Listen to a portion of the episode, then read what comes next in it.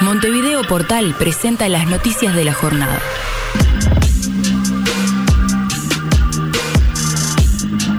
Mía no es, Iglesia Esteña aclaró que fotos exhibidas del casamiento fueron luego de la celebración. La Candelaria emitió un comunicado donde detalló que dentro de la ceremonia se respetó, como es de costumbre, con el protocolo vigente. Dieron la nota, Sendik cuestionó auditoría Gas Sayago, no eran clases de piano, sino membresía Pianc. El ex eh, vicepresidente dijo que no tiene dinero para pagar la multa de su condena y cuestionó la presencia de Isaac Alfi en el gobierno. A rigor, García, sobre los abusos en el ejército, este tipo de conductas son inadmisibles. El ministro de Defensa dijo que de probarse los hechos denunciados implicarán la dada de baja inmediata de los responsables. Cruce, Baroni, Afenapes, triste dirigencia que no hace honor a un sindicato importante del país. El nombre del gol, Gonzalo Vergesio anotó 21 de los 41 goles que convirtió Nacional en el 2021.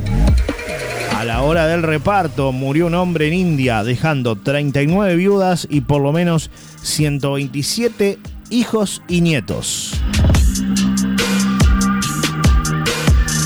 Aplauso, medalla y beso. Partido Independiente va a proponer un homenaje al Gach por su tarea contra la COVID-19. Hasta ahí llegaste, Caminera interceptó un vehículo que transportaba 27 ladrillos de droga. Aquello de ir por lana fue a presentar denuncia, la hicieron esperar y se puso violenta. Terminó presa 90 días.